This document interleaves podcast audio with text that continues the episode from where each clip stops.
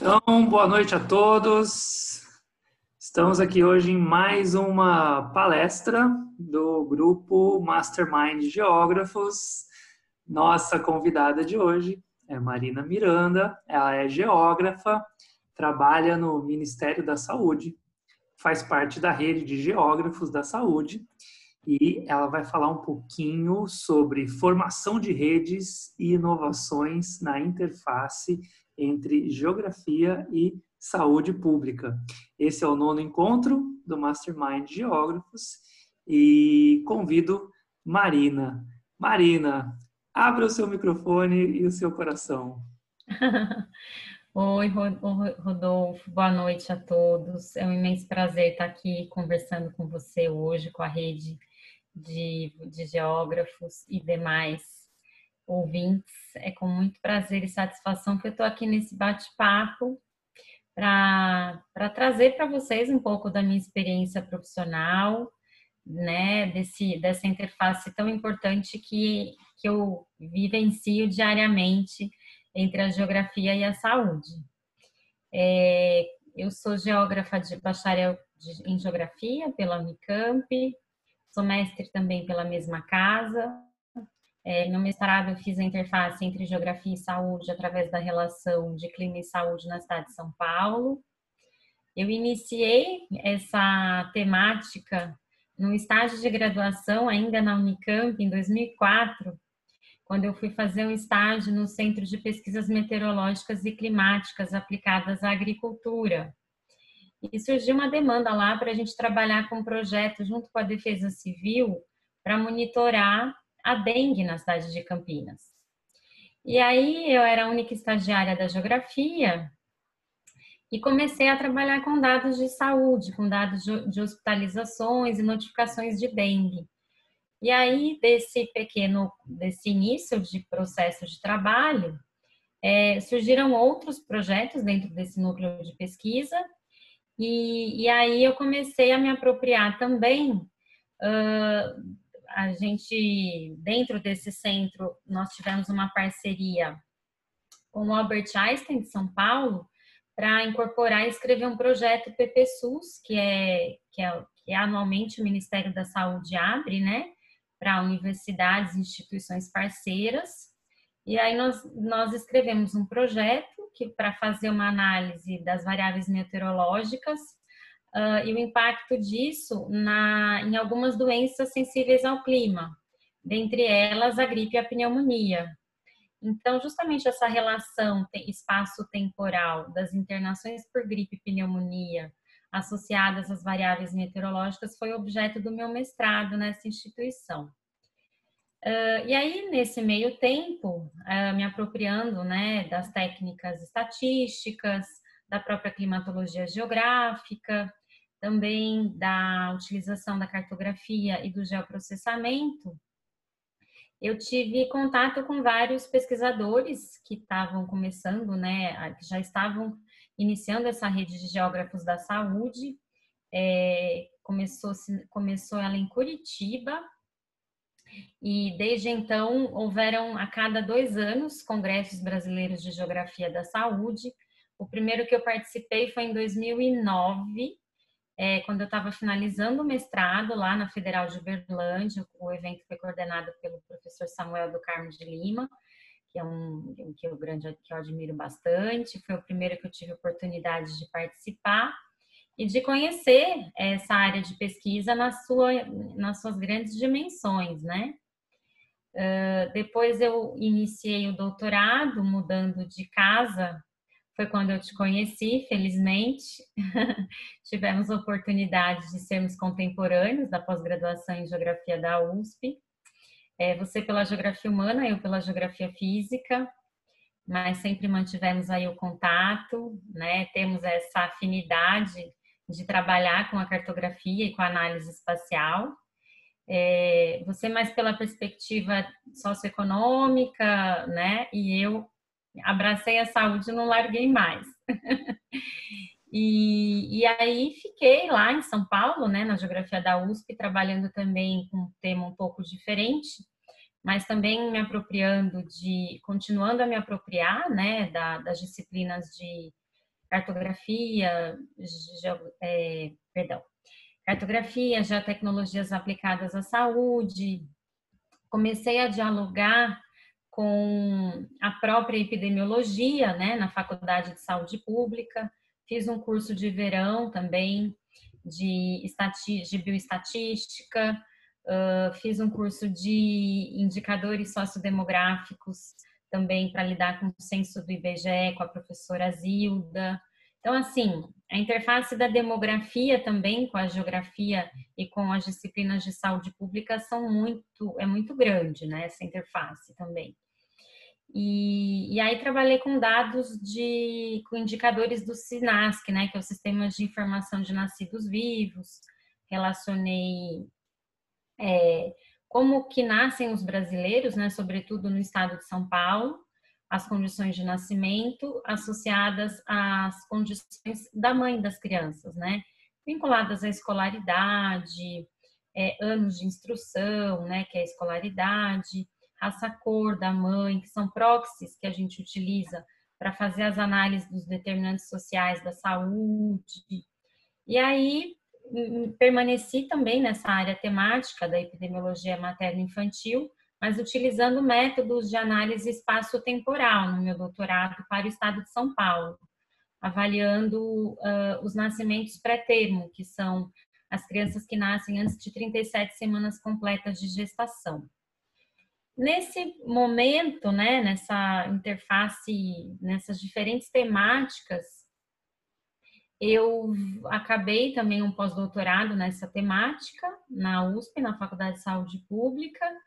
E em 2017 eu prestei um processo seletivo para vir para o Ministério da Saúde e trabalhar na vigilância em saúde, que é, é onde eu estou atualmente.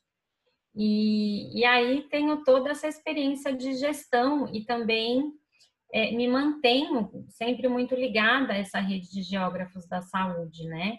nós temos uma rede bastante consolidada, uh, temos pesquisadores associados à, Associação Geográfica Internacional, a UGI, né? A gente tem uma, para você ver como a nossa rede ela vai desde o nível nacional, a gente tem colaboradores nessa rede da, da Argentina, é, temos colaboradores do México, temos colaboradores dos Estados Unidos, Portugal, dos países de língua portuguesa. Já houve um Congresso Internacional de Geografia da Saúde dos países de língua portuguesa em 2014, tá? Para acontecer outro agora. Enfim, a trajetória está, está acontecendo, mas ela já se iniciou tem um tempinho. Verdade, Mar. É, uma das coisas que eu achei bem interessante, né, desde que a gente começou a conversar sobre esse momento, é como que você conseguiu se manter, né, dentro de uma mesma linha, dentro de uma mesma trajetória, passando pela academia, mas passando por outras consultorias. Sim, sim. Caminho. É, e nessa, e nessa, nessa, nesse, nesse entre mestrado e doutorado e paralelo às pesquisas na academia, é, o geógrafo também, eu pude atuar em consultorias ambientais, né? Trabalhando, acabando, utilizei as geotecnologias, né, a priori, para desenvolver essas consultorias, mas eu trabalhei, por exemplo, no Instituto de Saúde e Sustentabilidade do município de São Paulo, que é o MUCIP, que ela também desenvolve projetos para dar apoio à gestão de políticas públicas. É muito legal esse Observatório de Sustentabilidade Urbana e Ambiental da Metrópole de São Paulo. Uh, no, e aí, como técnica, né, como uh, prestadora lá, a gente desenvolve relatórios técnicos, a gente também utiliza, a gente compila indicadores, a gente faz diagnóstico situacional de, de saúde, né, correlacionando também com indicadores ambientais, sociodemográficos, e isso dá todo um instrumento, né, tanto para a tomada de decisão, gestão em políticas públicas, mas como também é, para organizações uh, não governamentais, que trabalham muito com advocacy, né?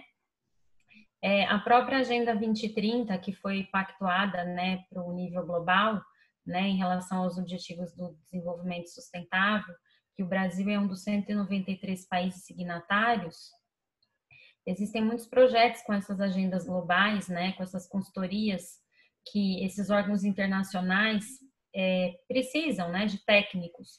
E o geógrafo tem sido muito demandado nesse sentido também.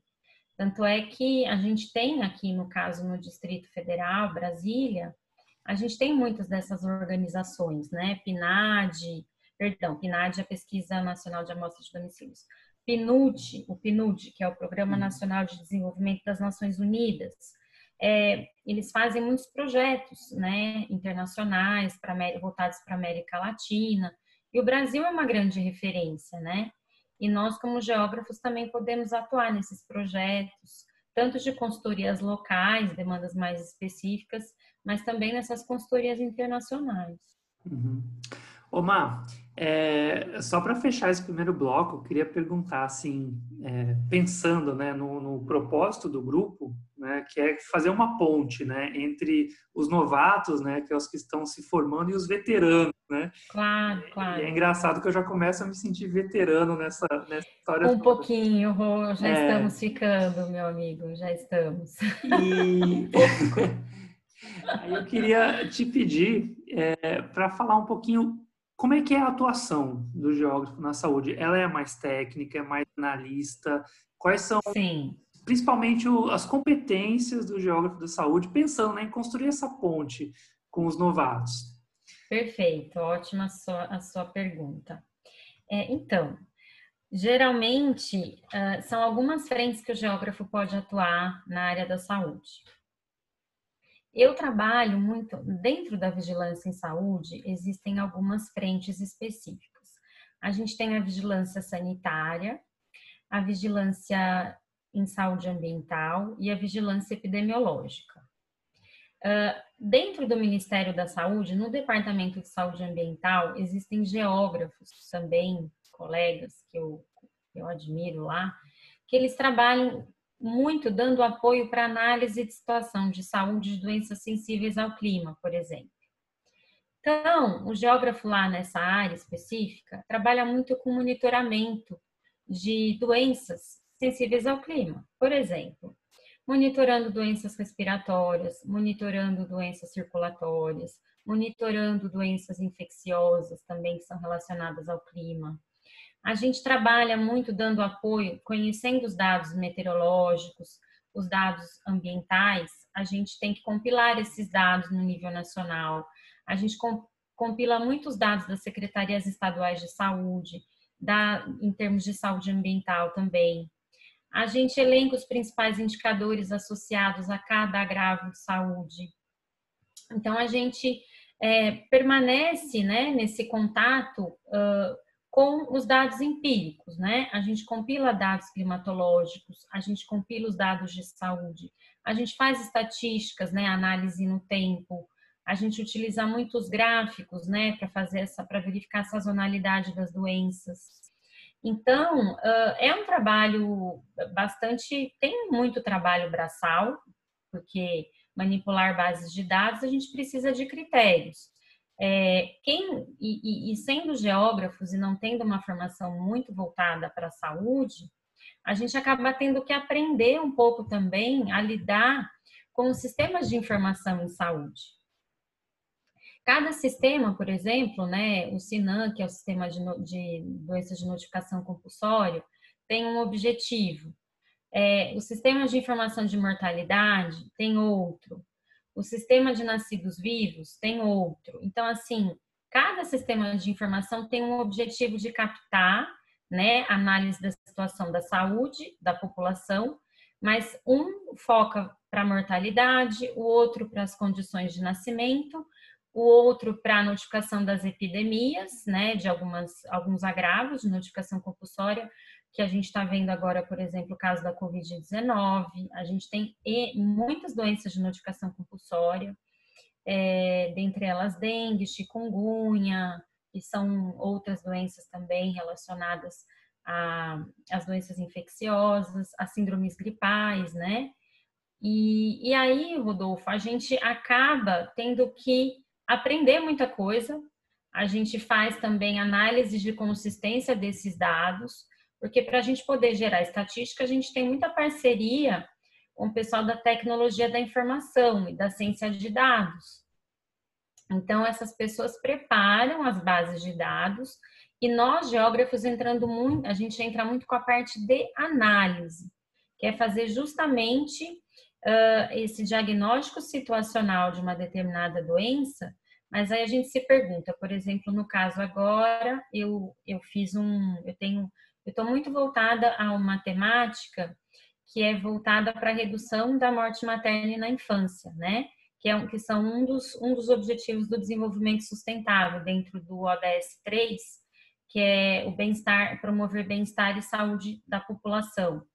E aí a gente tem todo um critério de analisar fichas metodológicas de indicadores, é, discutir metodologias de cálculos de indicadores, é, trazer os, os, indicadores que o IBGE produz, por exemplo, é, a gente recentemente, além de usar os dados do censo, eu também colaborei num trabalho que foi liderado pela professora Lígia Barroso, que a gente produziu um indicador que se chama GeoCES, que é para justamente a gente ter um indicador robusto para ver como que o contexto geográfico influencia na saúde humana.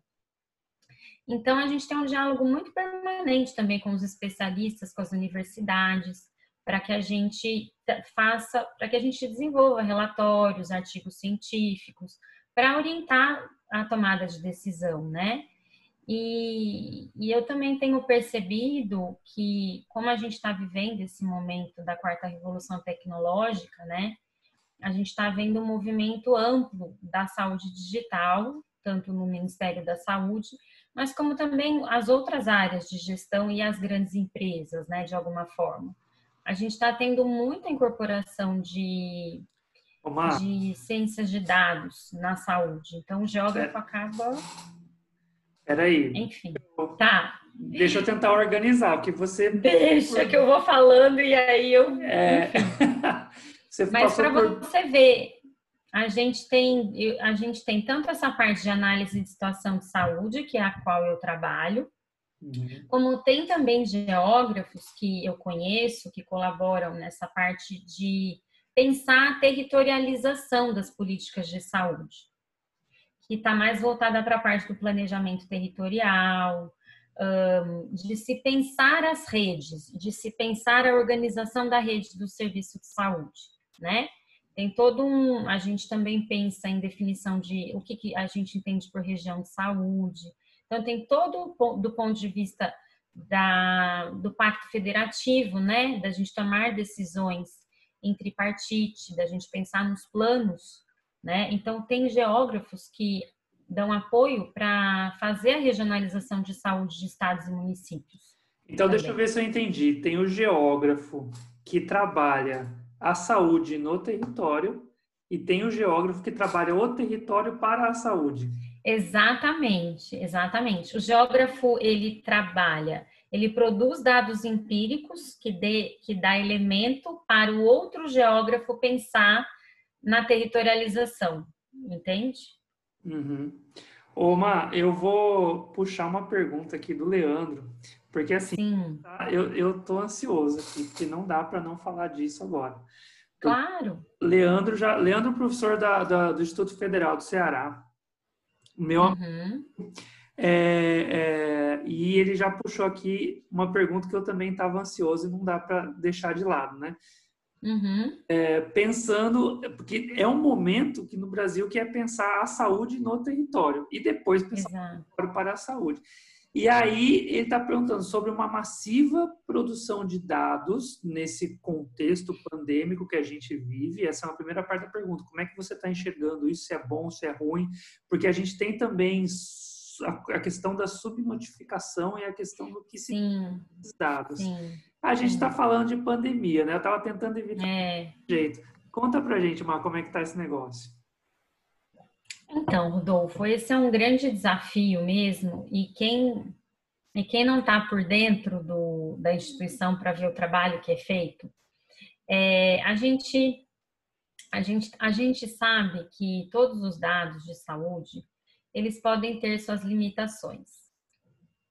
Mas o Brasil é um dos, é um dos países que tem uma que, do ponto de vista internacional, a qualidade dos dados das nossas estatísticas de saúde, ela é muito boa. A gente, eu, eu vou falar um pouquinho antes do contexto pandêmico. A gente tem muita, o profissional da saúde, da vigilância epidemiológica no Brasil, desde a ponta dos municípios até o nível federal, é, a gente tem uma organização dos sistemas de informação de saúde que é sensacional. É, existe toda uma organização internacional da, que, que, que, envolve que envolvem especialistas, sobretudo médicos, que manipulam e que notificam os dados de saúde, para que eles sejam padronizados no mundo todo, para que a gente produ produza estatísticas vitais, dados de morbidade, de internação, para que a gente tenha uh, indicadores para mensurar tanto indicadores locais, né, do nível do município, até a saúde global. Eu trabalho muito voltado para os sistemas de informação de mortalidade e de nascidos vivos, né? Que são considerados sistemas universais que tanto o sistema público e privado tem que preencher obrigatoriamente e a gente precisa ter acesso, porque quem nasce precisa de um, uma certidão de nascimento, né? para você, você precisa de uma declaração de nascido vivo, e a pessoa que vai a óbito também tem que ter uma declaração de óbito para ela ter uma certificação, né? Uma certidão de óbito. Então, isso envolve judicialização, isso envolve tem todo um escopo por trás disso. E aí, nos casos, por exemplo, das doenças de notificação compulsória, também existe o mesmo rigor. A gente tem muita, a gente tem cada agravo tem uma ficha de notificação que tem variáveis que são obrigatórias, que desde local de residência do, do, da pessoa que é notificada, se foi internada, se não foi, ou seja, eu vou, eu, eu ficaria aqui anos luz falando sobre isso.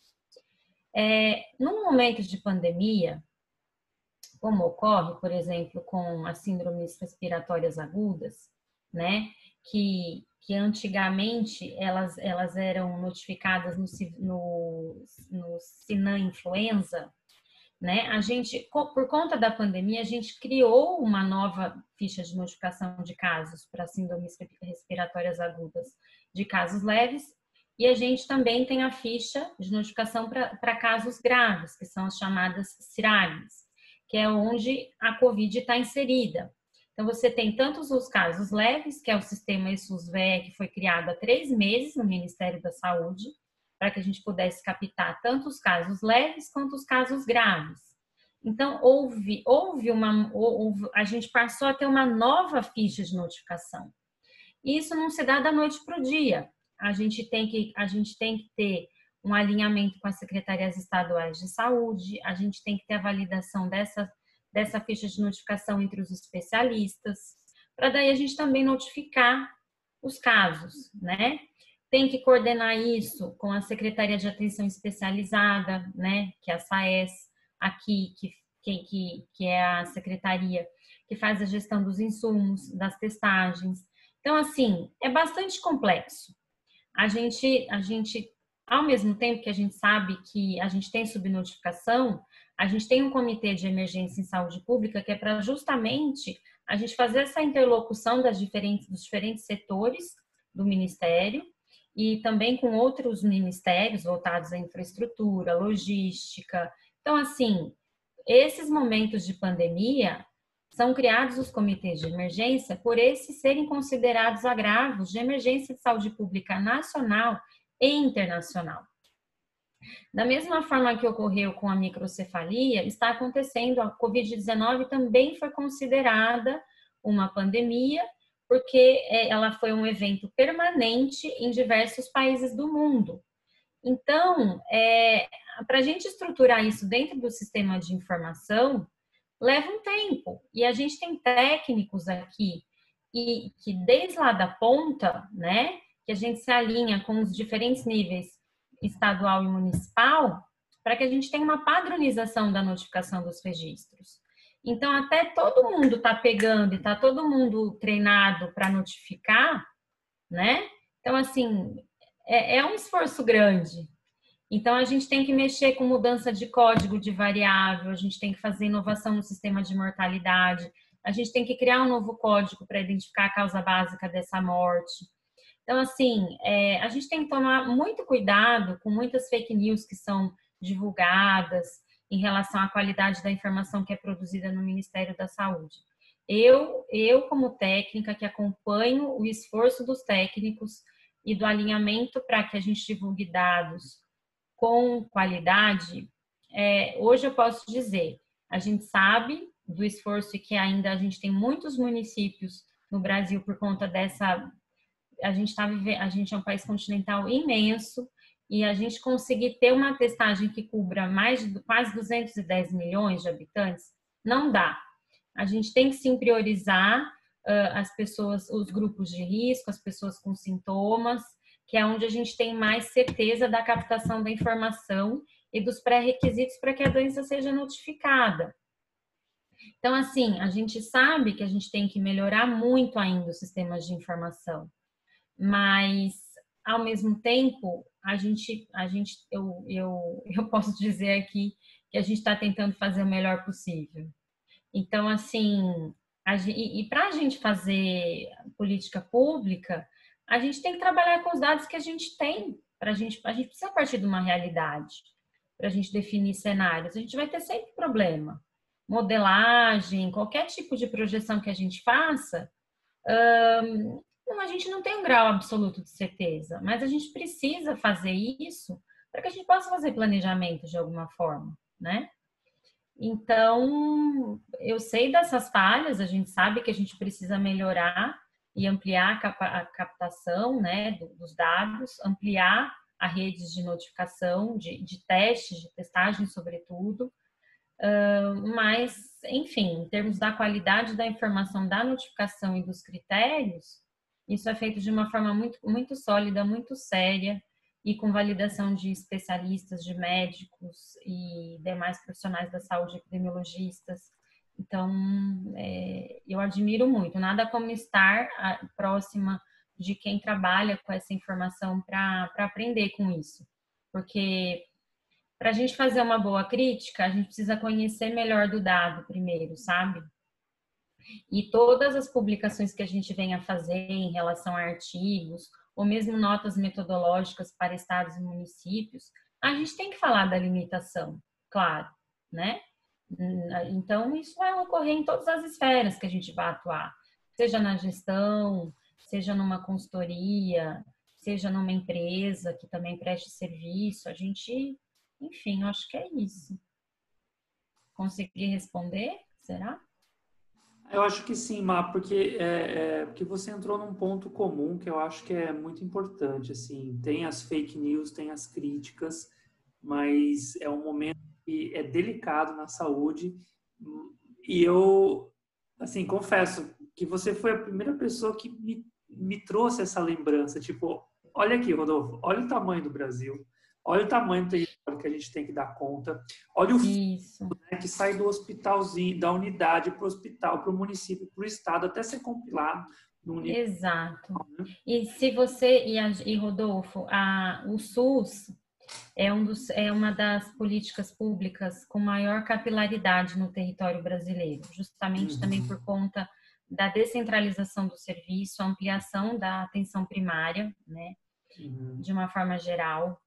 E o profissional da saúde, quem trabalha com vigilância lá na ponta, ele acumula tanta coisa, ele tem que fazer vigilância de tudo ao mesmo tempo. Ô, Márcia, então, já trabalhou assim, na ponta? Eu ainda não tive oportunidade de trabalhar efetivamente em prefeituras municipais.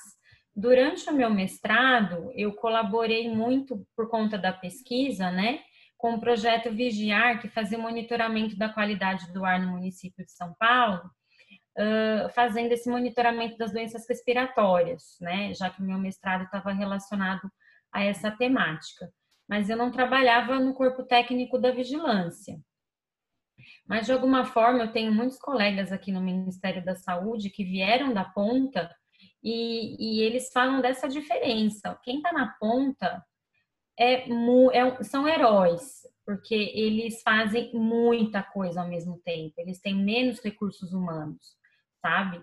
Então, às vezes, tem municípios pequenos que, poxa, a gente tem que dar muito, muita importância para os agentes comunitários de saúde que visitam Sim. os lugares, né? que fazem um acompanhamento de, de populações vulneráveis, de populações de risco para algumas doenças. Então, assim, é, a gente tem que valorizar esses profissionais, porque realmente eles são heróis. E são eles os responsáveis por notificarem, por repassarem Eu... esses dados para os estados. E aí, dos estados. Então, assim, quem, quem notifica mesmo é o município. Aí as secretarias estaduais compilam esses dados e nós compilamos os dados das secretarias estaduais, né? Porque tem toda uma hierarquia de gestão, né, do uhum. papel de cada ente federado no SUS. Então, é, e o sistema de informação ele também é organizado hierarquicamente em relação a isso, né? Eu estou lembrando aqui de uma, de uma coisa, é, você me fez lembrar isso também, né? Sempre que eu estou dando aula de SIG, é, aparece alguém da saúde, sabe? Uhum, Teve. Eu dei aula aqui para a Prefeitura de Campinas e tinha muita gente da saúde e eu fiquei impressionado o quanto que esses agentes da saúde conhecem o território. Exatamente. Aproveitando para puxar a pergunta do Leandro, que ele escreveu assim: quem seria essa ponta, né? Quem está na ponta, né? Sim. É, na verdade, a gente que acaba falando são alguns, uh, como que a gente fala, alguns termos que são clichês, né? Gíria, as gírias, né? As gírias, né? Lá na ponta aponta justamente a atenção primária, né, os profissionais da atenção primária, que geralmente são equipes uh, de saúde da família, que contam com assistente social, agente comunitário de saúde, enfermeiros, médicos, né? E são profissionais das unidades básicas de saúde, que fazem justamente, é o que a gente fala, a barreira, né? É a primeira barreira do serviço. Então, por que, que a gente amplia, né? A gente tem que para que a gente não superlote hospitais de média e alta complexidade, se você tiver sintomas leves, é importante que você tenha uma unidade básica para você fazer sua consulta de rotina, para que, se você mora num determinado bairro, você tenha essa unidade básica para fazer solicitação de medicamentos, para fazer consulta ginecológica, né? Você tem algumas equipes de saúde da família. Então, essa, são esses os profissionais da ponta, que geralmente são das unidades básicas de saúde, tá? Aí depois você tem um nível intermediário, que são, por exemplo, os hospitais é, de médio porte, que tem, geralmente tem leitos ambulatoriais, que não necessitam de equipamentos de alta complexidade.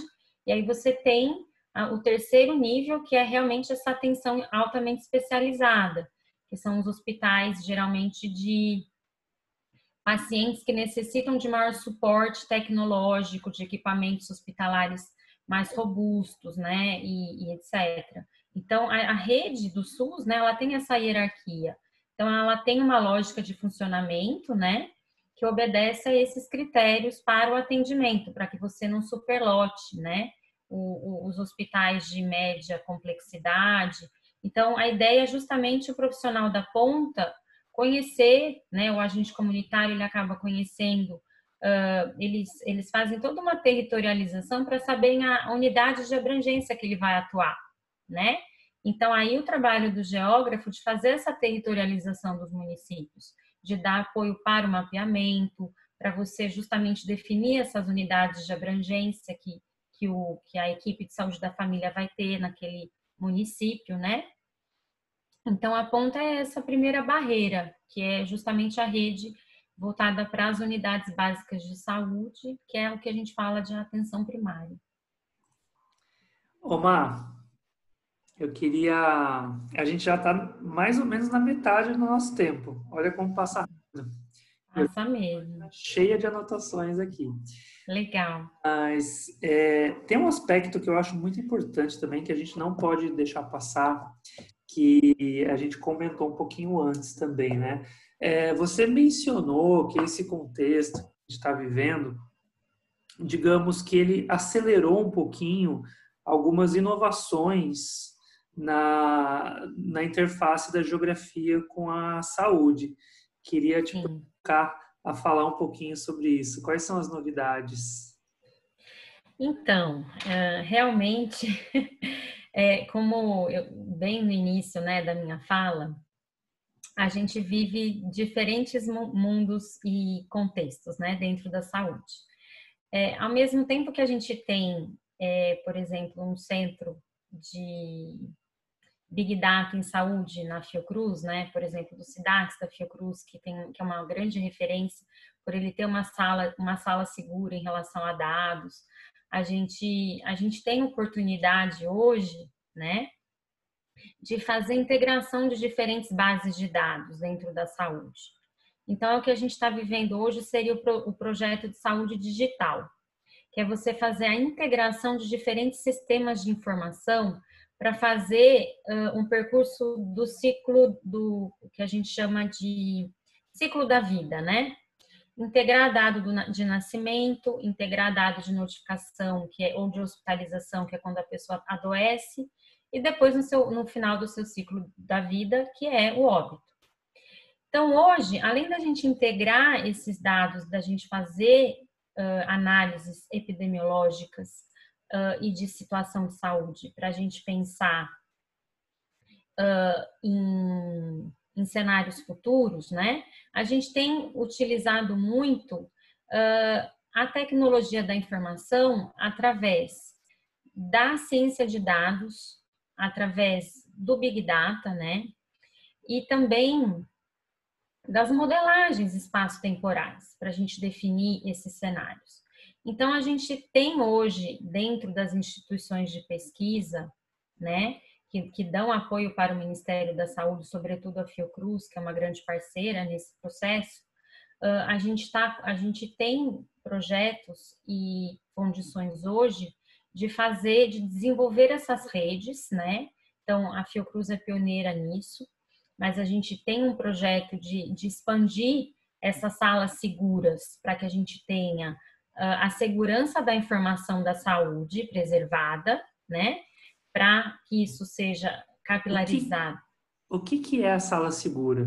Então, é, uma coisa que é importante, que a gente tem que estar muito atento, né? Que isso o próprio IBGE já tem há bastante tempo, que é uma estrutura computacional de segurança de dados. Existe hoje, né, a gente acaba tendo que se apropriar um pouco dos critérios de preservação do dado, para você não identificar pessoas. Então, assim, os dados, é nada, nada mais, nada menos do que são registros de pessoas, de indivíduos, de cidadãos. Existem critérios éticos para que a gente faça divulgação de dados. Então, os dados, eles precisam, para serem divulgados para o grande público, eles precisam estar anonimizados, ou seja, não identificados. Aí existem critérios de segurança de dados que você cria um código fake, um, um código fake para falar ou para registrar aquele dado de saúde. Então, para que a gente mantenha a segurança da informação e a confidencialidade do dado, a gente precisa ter critérios de anonimizar, ou seja, de tornar o dado não identificado, entendeu? E aí você tem condição de integrar esses dados também a outras bases oficiais.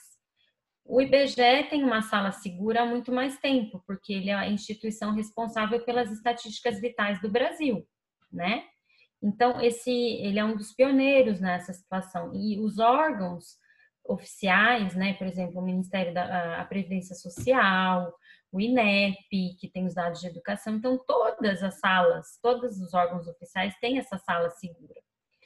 Só que hoje em dia, quando a gente participa de, de fóruns nacionais ou internacionais, a gente tem visto que as grandes agências de, de, de as grandes estati, uh, perdão, as instituições que fazem, que produzem estão investindo cada vez mais nessa integração por conta justamente da inteligência artificial e de você poder criar essas redes informacionais, né? Então, por exemplo, você integrar dado da saúde com a previdência para fazer política pública, isso é muito, isso é muito inovador.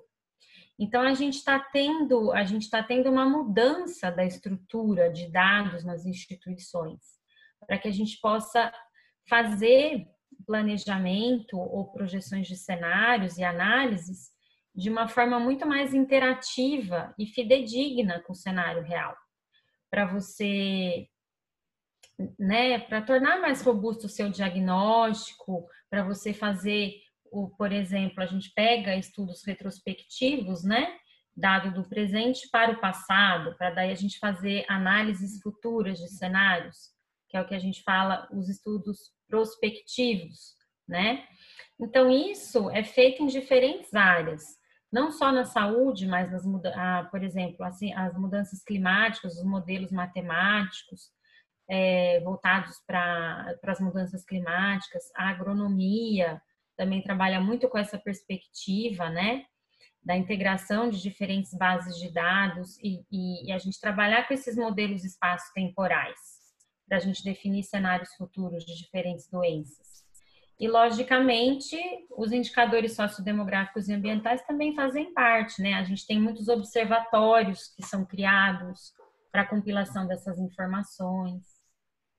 E, enfim, então, a gente cria, através desses observatórios, né?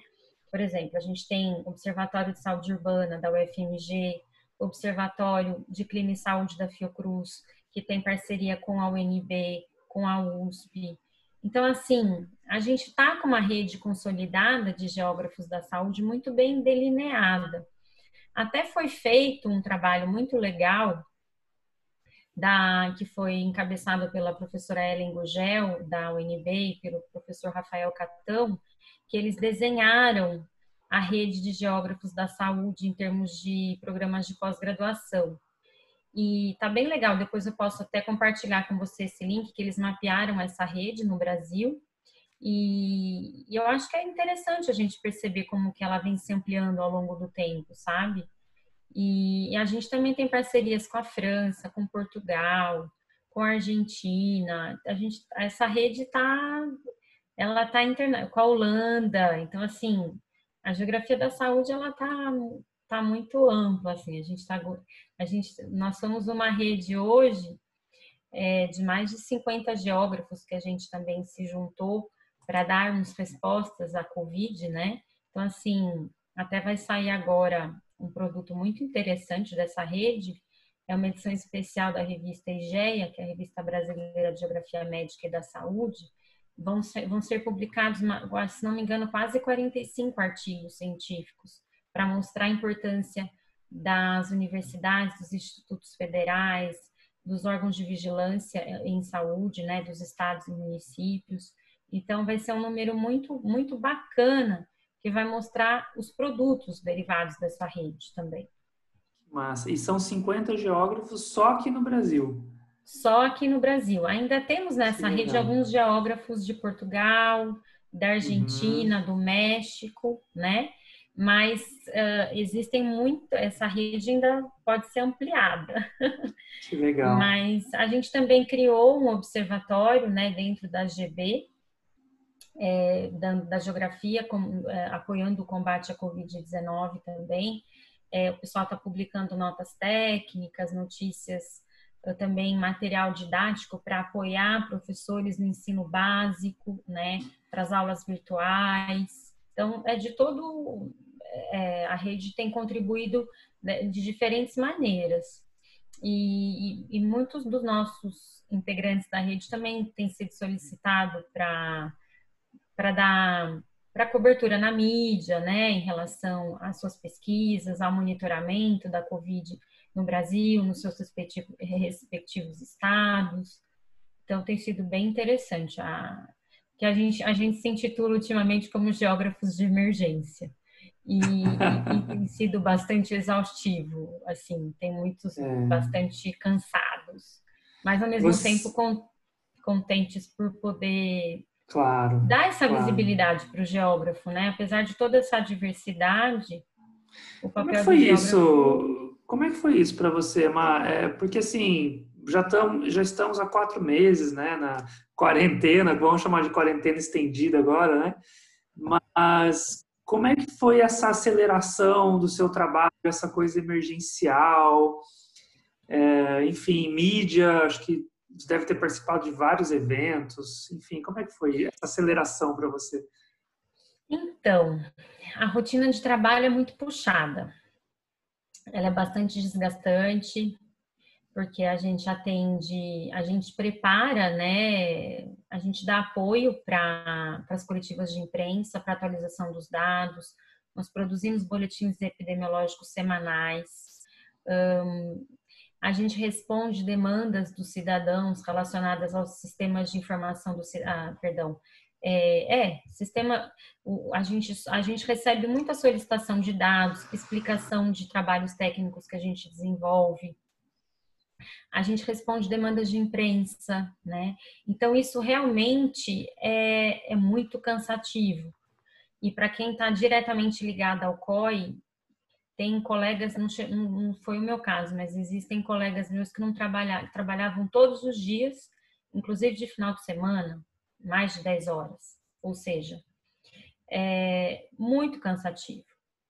Mas, ao mesmo tempo, você se sente útil, porque no sentido de uma prestação de serviço como cidadã, no sentido de eu estou podendo colaborar um pouquinho, mesmo nesse momento de adversidade, num contexto que o Brasil está tão vulnerável, mas você poder fazer um pouquinho também não deixa de ser uma satisfação, assim, né?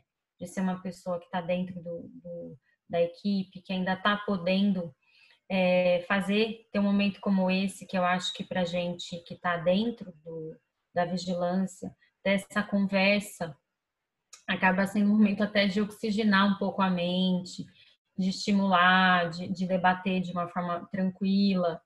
E, enfim, é, é exaustivo agora, depois que as coisas começam a ficar um pouco mais estruturadas, a rotina fica mais organizada, mas. E agora, como a gente está tendo tudo mais de uma forma digital, ao passo que aumentam as oportunidades de encontro, eu tenho percebido entre os nossos colegas que eles também estão muito exaustos, porque você tem que estar disponível para muitos ao mesmo tempo no ambiente virtual, né? Então, a gente sabe que foi aconteceu é a forma que a gente tem, ao mesmo tempo que ela aproxima, ela também acaba sendo muito cansativa, né? Porque existe a fadiga mental também, né? Você o contato pessoal, pessoal, quando você fala pessoalmente, né?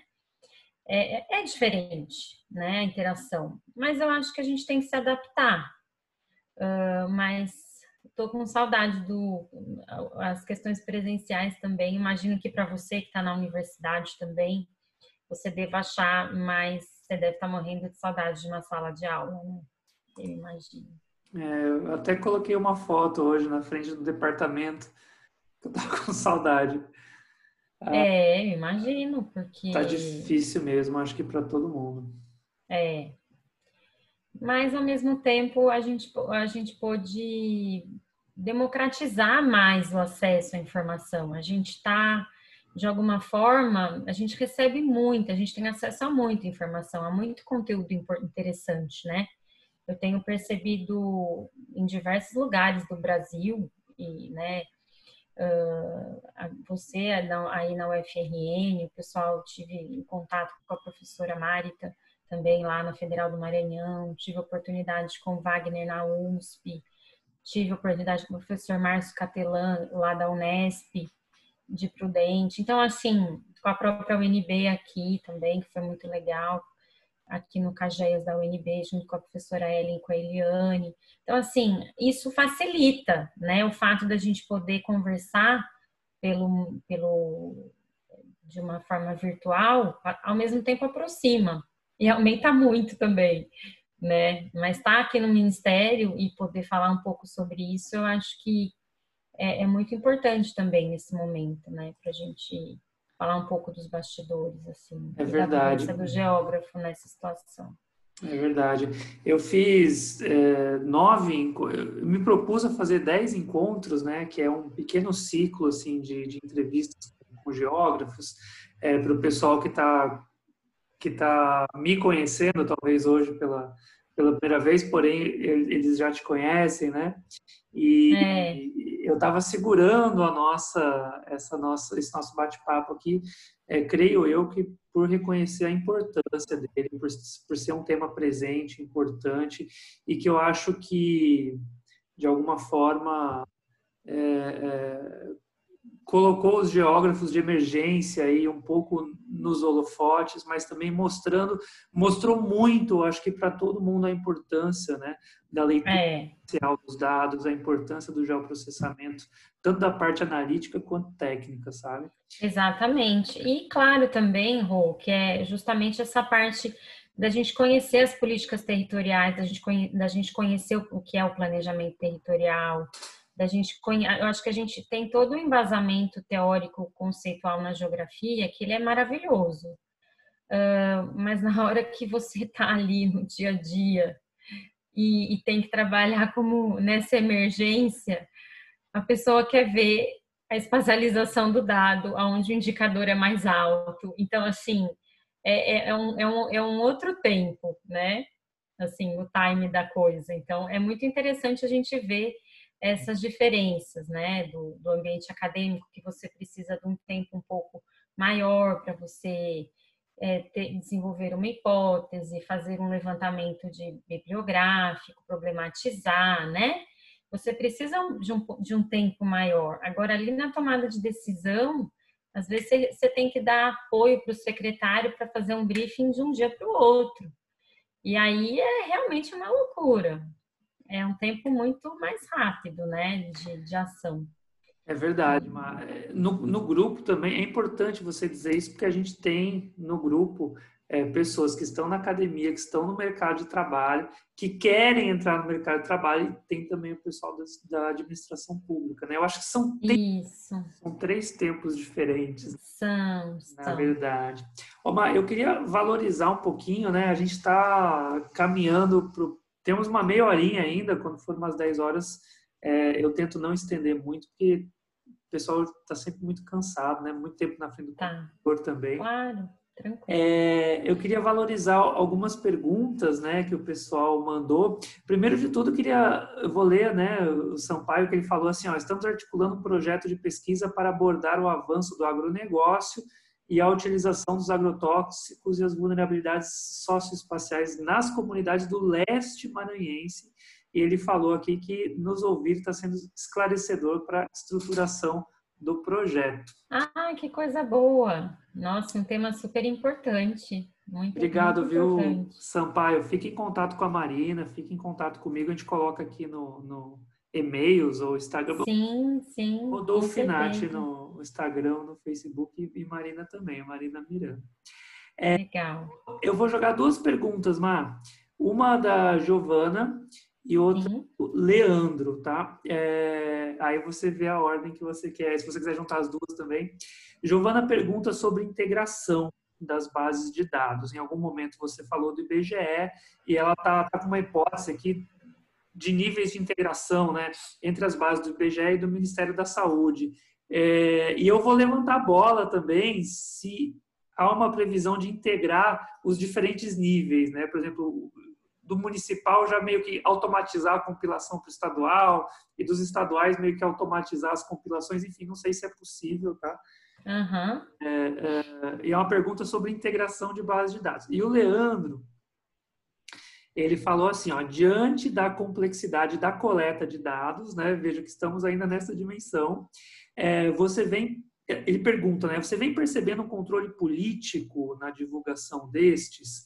Por exemplo, mudança na plataforma, a não divulgação dos dados da Covid-19 por raça, é, enfim, ele está supondo, né, está perguntando se apesar dos esforços tem algum tipo de controle ou, ou filtro para divulgar os dados. Uhum.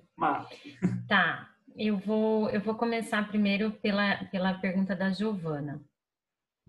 É, quando essa questão das integrações, né, por exemplo, IBGE e Ministério da Saúde são muito parceiros.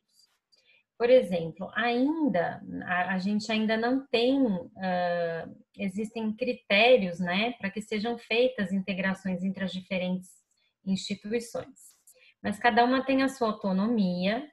O IBGE é nosso parceiro, por exemplo, para muitas pesquisas de inquérito. Por exemplo, a Pesquisa Nacional de Saúde, né, que a gente tem, que é uma pesquisa de inquérito muito importante para políticas públicas.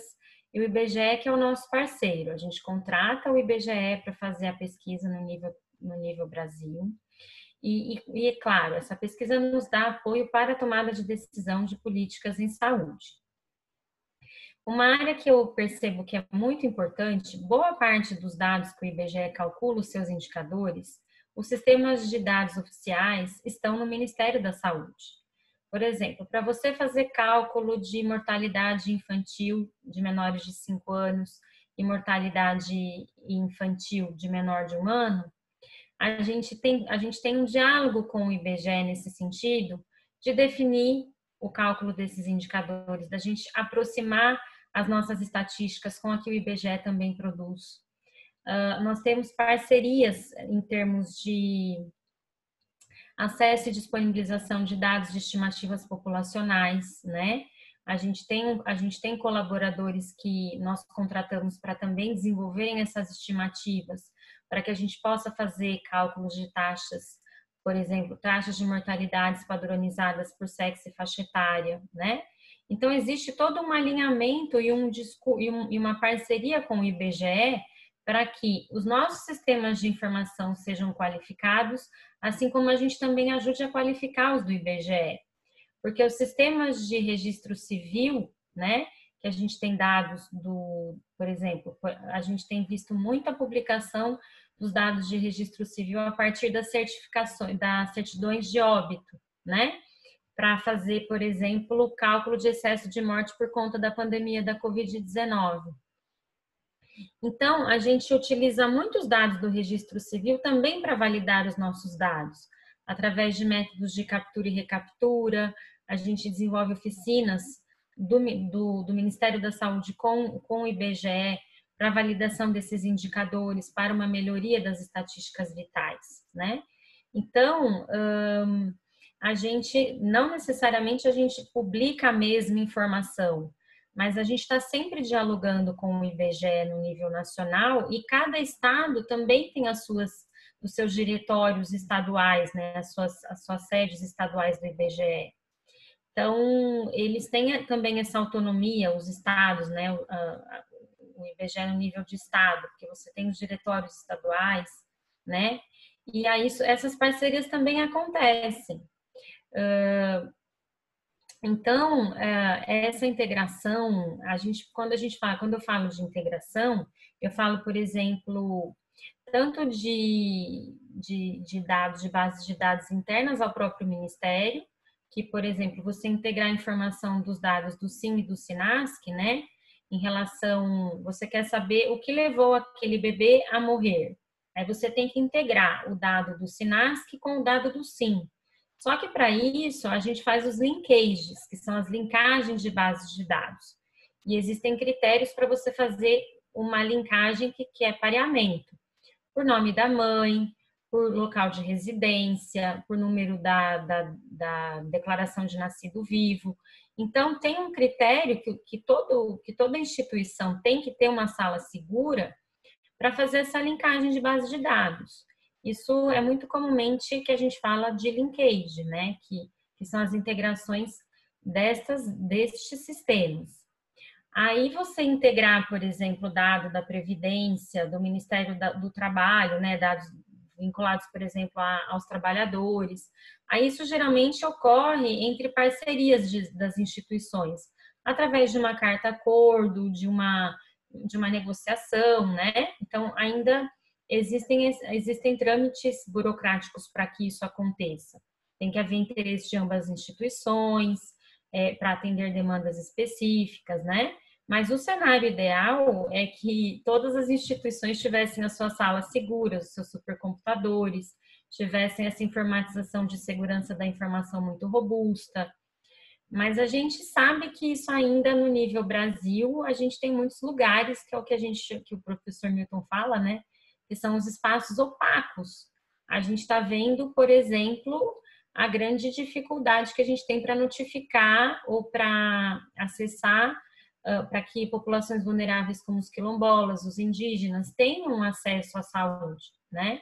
Então, é, ao mesmo tempo que você tem um alto nível aí do que a gente fala do período técnico, científico informacional, redes e fluxos intensos, os espaços luminosos, os polos tecnológicos, universidades, densidade de informações. Você tem lugares rarefeitos no território, né? Então, assim, é, é um desafio, a gente sabe, mas ao mesmo tempo, a qualidade dos sistemas de informação de nascidos vivos e, e de óbitos, ela chega a mais de 90% no Brasil, uma cobertura muito boa. Então, são sistemas universais e de alta qualidade. Então, a gente tem esse tipo de parceria assim, com o IBGE permanente, né? Por exemplo, a gente fez uma pesquisa de inquérito né, sobre a Covid-19, sobre os hábitos das pessoas, a gente até pediu apoio das pessoas para fazer essa resposta por telefone, para fazer, para justamente a gente monitorar através do Viva Inquérito da Covid, por, por conta da pandemia, para a gente ver essa questão da, dos fatores de risco relacionados à diabetes, à alimentação saudável, ao sedentarismo, né? Que geralmente são perguntas que a gente faz por, por amostragem, né? A gente tem que ter uma amostra bem definida, tem todo um critério para se definir, né? Essas populações. O IBGE é nosso parceiro, felizmente. A gente tem, a gente tem procurado manter essa parceria intensa com o IBGE. Em relação ao que o Leandro traz, né? Claro que a gente percebeu um, algumas vulnerabilidades em relação à divulgação de dados, né? É, a gente pode publicar se a gente tem autorização ou não do nosso presidente.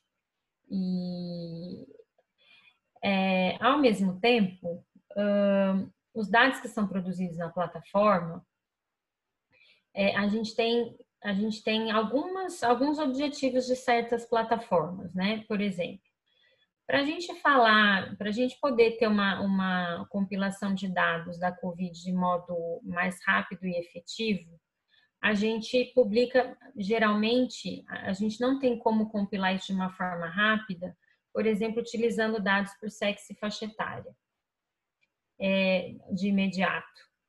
Para a gente poder fazer essa disponibilização, por exemplo, o sexo, é, a faixa etária e a raça-cor, muitas vezes nos sistemas de informação não são variáveis obrigatórias. Então, para a gente produzir esses dados e divulgar esses dados sem você fazer um tratamento, sem você fazer, por exemplo, uma correção desses dados, fatores de correção, para que esses dados não sejam subestimados, a gente tem que fazer fatores de correção a partir da qualidade da cobertura do sistema. Então, isso não é feito do dia para a noite. E agora, como a gente está tendo uma melhoria dos dados do CIVEP GRIP, que é quem está captando dados por raça-cor, a gente está tendo uma melhoria da qualificação dessa informação. E eu acredito que em breve isso será disponibilizado. Realmente, raça-cor e escolaridade são proxies que a gente faz para fazer análise de vulnerabilidade, para fazer avaliação da determinação social da doença. E com certeza é um, é um dever que a gente tem, né, de, de, de publicizar esses dados. Mas realmente esses dados não são muito bem preenchidos muitas vezes nos sistemas de informação. Então, antes de você divulgar, você tem que saber porcentagem de erro para dar um mínimo de média de estimativa. Então, por isso que a gente demora. E até o IBGE demora para publicar também essas estimativas populacionais por sexo e faixa etária, porque a gente tem censo a cada 10 anos. Enfim, então não é uma coisa assim muito simples, né? De você falar, ah, não estão querendo publicar. É porque não é. Para você publicar uma informação, você tem que responder por ela. E para você divulgar, você tem que garantir a qualidade também, sabe? É, independente do contexto político, né? Então, tem essas duas questões, tá bom? Eu espero ter conseguido responder um pouco. Pessoal, se alguém quiser abrir a câmera, o microfone, fazer um comentário, alguma adição, fazer alguma pergunta aberta, estamos indo para os últimos 15 minutinhos, né? E, enfim, a gente tem a ideia aqui de, de fazer um, um bate-papo muito embora eu tente manter a organização aqui mínima. Uhum. É... Fiquem à vontade. Ó, a Juliana tem uma pergunta lá, ela, ela colocou assim, ó. É, como vocês têm lidado com essa linkagem de dados nas metas é, do ODS 3, né, os objetivos, o 3, em nível municipal e estadual? É, e aí ela diz assim, porque trabalhando um pouco com o ODS 6, de água e saneamento, muitos municípios do Rio Grande do Norte não disponibilizam os dados e a pesquisa pode dar uma falsa impressão nos resultados. É, Juliana, interessante a sua questão. É realmente um desafio é, a Agenda 2030. Uh, nós, em nível, no nível nacional, a gente pactuou alguns indicadores, né, e metas, que esse processo também foi coordenado pelo IBGE e pelo IPEA. Uh, existem indicadores globais que são pactuados, né, do ponto de vista internacional, e nós somos signatários. A gente faz o cálculo desses indicadores, mas a gente também adapta as nossas condições de país, né, para definição dessas metas. E aí a gente tem é, justamente uh, o desafio de incentivar ou de, como que eu vou dizer, de fazer com que essa agenda também chegue nos estados e municípios, porque o que, que acontece? Existe um documento muito interessante que foi publicado pela Confederação Nacional dos Municípios do Brasil, que fala justamente de como que você pode fazer um planejamento territorial integrando os indicadores dos ODS para a Agenda 2030, que é um guia de, é um guia de municipalização para os ODS na Agenda 2030. Tem, é muito legal esse documento porque ele mostra estratégias de como que você pode, para tomar, fazer uma tomada de decisão em um determinado local, é fazer essa análise integrada dos indicadores que, da Agenda 2030. Agora, é claro, se você não tem o dado, a informação, não tem como você fazer o indicador e não tem como você mensurar. Então, isso com certeza vai inviabilizar a, o teu projeto, né? É uma limitação à cobertura do dado, como, quais, como que vai ser feito o seu indicador. Então, é, é um desafio mesmo aplicar a Agenda 2030 no nível municipal. Muitas vezes você faz, é, dependendo do lugar, né, você faz questionários para captar, para fazer uma análise de situação, porque não são todos os lugares que preenchem as bases de dados oficiais, né? Então, assim, a gente passa por problemas de subnotificação. E muitas vezes a pesquisa qualitativa, ela também é uma opção interessante para você utilizar.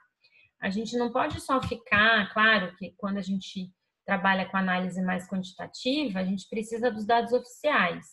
Mas você também pode utilizar questionários e uma pesquisa qualitativa para fazer análise do contexto do lugar, né? Para te dar esse, esse apoio.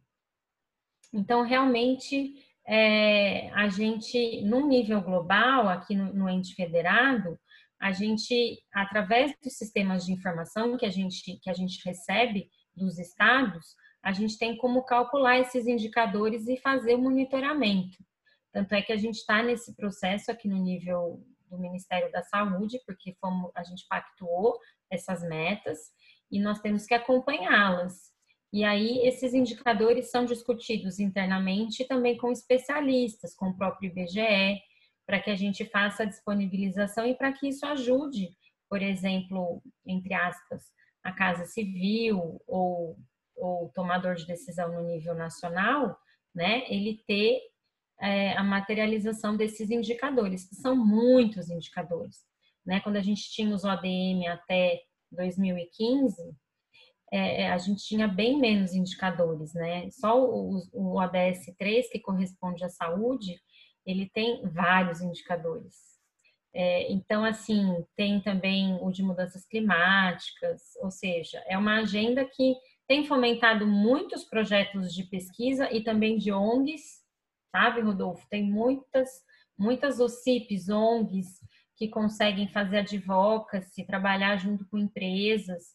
A Agenda 2030, ela tem, ela tem o seu viés aí, né? Do ponto de vista da geopolítica, a gente sabe que né? A gente tem que ter um pensamento crítico, mas ao mesmo tempo ela prospecta muito, muito financiamento, muita a pesquisa e a trabalho, né? De consultoria e, e tudo mais. Então, é, é, isso. Agora, essa parte de água e saneamento, os dados de saneamento, eles são. É. É, o CISÁGUA são os dados de qualidade da água do, da Vigilância em Saúde Ambiental. Não sei como é que é no, no, no Rio Grande do Norte a, a, a, essa questão da, da, dos dados de qualidade, não sei. Aí cada estado tem o seu, né? Não sei, se, parte... não sei se Ju quer abrir o microfone para explicar, para fazer a interação. Sei que sabe, viu, Ju? Tá aberto. Enquanto isso, Ma, é, o Sampaio falou que, que quer fazer uma pergunta também. À vontade. Aí eu quero convidá-lo. Ô Sampaio, aparece aí para conversar com a gente. Rodolfo, professor Rodolfo, boa noite. Primeiro, agradecer pela oportunidade de estar com você, professora Marina, obrigado. É, apenas você já tinha me respondido, minha amiga Marina, em relação a essa articulação e desarticulação. Como é que vocês estão, estão percebendo? Primeiro, sou da Universidade Estadual do Maranhão, acompanhando, fazendo também acompanhando a rede Geografia da Saúde. Que eu sou da Geografia Agrária. Que legal. É, quando nós começamos em janeiro a fazer um acompanhamento pelo grupo, para a Universidade Estadual do Maranhão como uma forma interna de acompanhamento. É, esse era o nosso objetivo, uma forma interna de acompanhamento das atividades para dar um respaldo para a administração superior em relação a alguns dados para São Luís e Maranhão. De repente, nós nos vimos totalmente envolvidos na atividade, né? e isso foi, vamos dizer assim, claro, uma certa parte a gente não gostaria de estar participando, de, de, de dar dados sobre enfermidades, mas ao mesmo tempo tem sido, vamos dizer assim, para nós é, importante, porque o professor Raul, que na qual eu já tinha um conhecimento com ele, a gente começou a desenvolver um trabalho e ele me possibilitou a participação junto com vocês. Então, professora Marina, nessa articulação e uhum. desarticulação, como é que você vê essas as, as, as esferas estaduais ou, ou, ou municipais como é que você vê essa articulação? Como é, isso, na sua visão, prolonga né, essa desarticulação? Como é que essa articulação, em instituições federais, principalmente, como é que você está verificando isso? É, eu, eu entendo a sua inquietação, Sampaio. Uh, do ponto de vista da vigilância epidemiológica, a gente mantém um alinhamento muito grande com as secretarias estaduais para a gente manter é, essa, esse fluxo, essa qualidade da captação da informação, a gente, a gente, tem, a gente tem uma organização interna para lidar com a parte dos sistemas de informação muito grande, isso do ponto de vista técnico, tá? Uh, ao passo que a gente também observa que, como os estados têm autonomia para desenvolverem os seus planos de contingência e determinarem ações voltadas para flexibilização ou não de algumas ações voltadas para a pandemia, isso com certeza não é bom, porque uma coisa uma coisa que sai, uma normativa ou uma recomendação que sai do Ministério da Saúde, o Estado de São Paulo pode fazer outra, que por sua vez o Distrito Federal faz outra. A gente está vendo muito na mídia como que a gente está tendo picos de morte em alguns estados e agora a gente já está tendo uma redução em outros.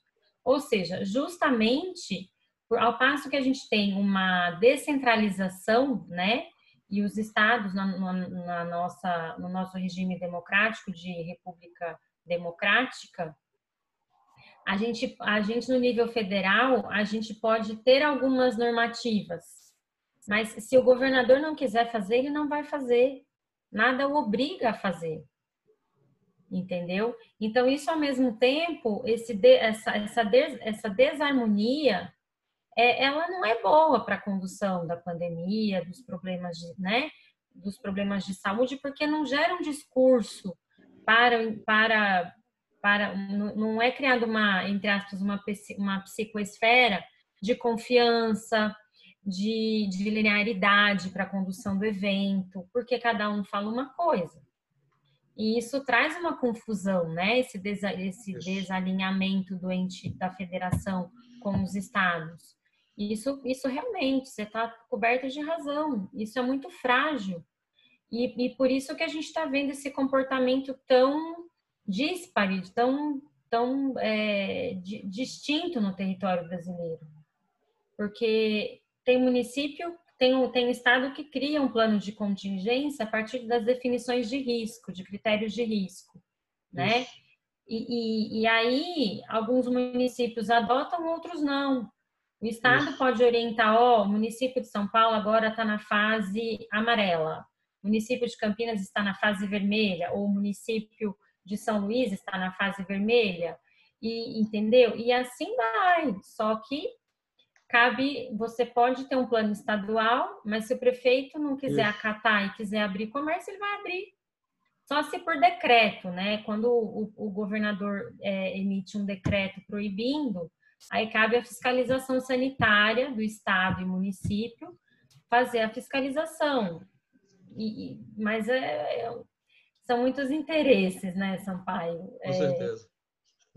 É muita pressão de, de, de, outros de empresários. A gente sabe que a gente também tem, tem que ter retomada da economia. É muito, é muito complexo. Verdade. Valeu, professor Rodolfo. É, obrigado, Sampaio, pela, pela participação. É, que bacana. É, Má, Ju vai falar? Uma palavrinha assim. Boa noite. Boa noite, Juliana. sua fala, Marina, muito obrigada mesmo. É, aqui no trabalho nós estamos utilizando o, o CINIS, né, que é o Sistema Nacional de Informações de Saneamento e realmente tem essa dificuldade. A gente está utilizando três indicadores e o de abastecimento de água, que é o que está mais ok, digamos assim, mas esgotamento sanitário é muito precário mesmo e a questão do esgoto tratado, né? Então, assim, Sim. assim, muitos municípios não, não colocam as informações. É, é muito. A gente na saúde, Juliana, a gente tem algumas. Como a, a notificação de de informação em saúde também envolve repasse financeiro para os municípios, isso gera também uma necessidade de você preencher as informações. Os dados ambientais, o de qualidade da água é um dos que são até que preenchidos. Uhum. Mas os outros, se não, se não são feitos em relação a censo ou alguma questão específica, né, isso acaba inviabilizando a qualidade do dado, a produção do indicador. Então, por isso que algumas pesquisas de inquérito são interessantes. Uhum. Para ou, ou análise, ou questionário, estudo, você realmente ir lá no território e fazer no lugar, entre aspas, né? Território, a gente, a gente na saúde fala um território e a geografia fala de outro. Mas, enfim, ela entendeu. E aí é isso. Eu acho que a gente tem que, apesar das limitações, você tem que você tem que fazer o que a partir do que você tem. Uhum. E aí ter meios de, de qualificar melhor a tua informação, né? Eu acho. Justamente. É, a gente já apresentou isso em congresso também, né? Que é da, da Bolsa de Pesquisa. Mas como é o Rio Grande do Norte todo, né? Para visitar esses lugares. É, aí você precisa aí... das bases de dados oficiais, você não tem como justamente. ir para campo, óbvio.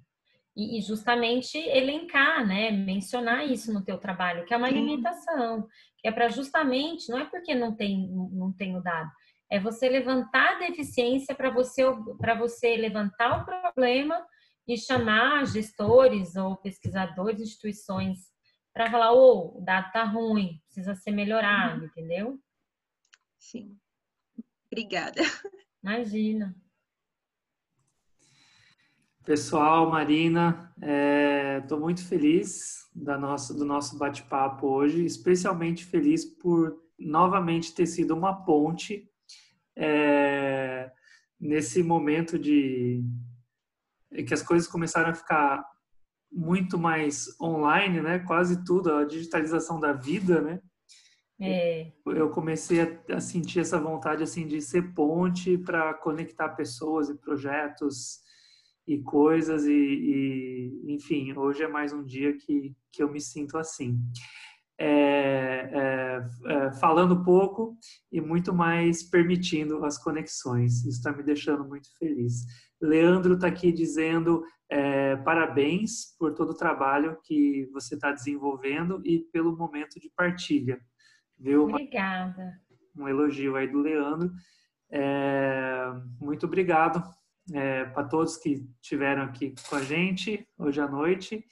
É, obrigado, Marina, pela, por compartilhar com a gente todo o seu conhecimento, que, olha, eu já sabia que era grande.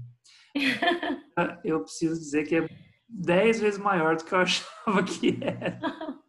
Imagina, já, são, okay, já é uma já é uma longa estrada, né, né Mar? É, já é. É de, assim... Parabéns pela nem, trajetória, vezes, acima de tudo. Às vezes nem eu imagino que já a gente já fez alguma coisinha, né, amigo? A gente já Poxa tá... vida. Já é um percurso aí. Legal. Mas eu agradeço muito a oportunidade de bater esse papo com vocês. Admiro muito o teu trabalho. É, a gente teve a oportunidade de se reencontrar em Natal por, por, por por ocasião que eu estava lá em Natal num evento do Ministério da Saúde, que a gente tem um tempo que a gente não se encontra, né, por conta da saída para Natal, a minha para Brasília, mas te acompanho e fico feliz dessa rede que você também está construindo, dos trabalhos que você e a sua rede têm desenvolvido. Eu acho que nós aqui estamos no sentido de geógrafos, vamos ocupar os nossos espaços e sejamos inovadores, sejamos criativos, né? E a gente a, geografia é a nossa base, mas essa intersetorialidade, eu acho que ela é muito importante para a gente expandir os nossos olhares e as nossas oportunidades, né? Acho que é isso. Muito obrigada mais uma vez pelo nosso bate-papo. Adorei essa forma de conversa, assim. De, foi, foi ótima a condução, Agradeço a quem pôde também conversar com a gente aqui. Muito obrigada. Obrigado, Mar, pelas suas palavras e pela sua presença hoje aqui. Compartilho com você esse, esse pensamento, né? Temos que nos preparar cada vez melhor. Isso mesmo. Para ajudar o mundo a ser um mundo melhor. Eu acho que esse que é o papel do geógrafo, sabe? Ajudar o mundo a ser um mundo melhor. Exatamente. A gente tem uma formação única, como poucos, eu acho. Nossa, é verdade. Eu gosto muito. É, Leandro elogiou aqui, Miguel mandando, batendo palminhas, Juliana Legal. saúde na geografia é maravilhosa, dizendo parabéns. Que bom, que bom, Juliana. Giovana. Joia. Legal. Pessoal, então vamos ficando por aqui. Obrigado pela presença de todos e um abração para todo mundo.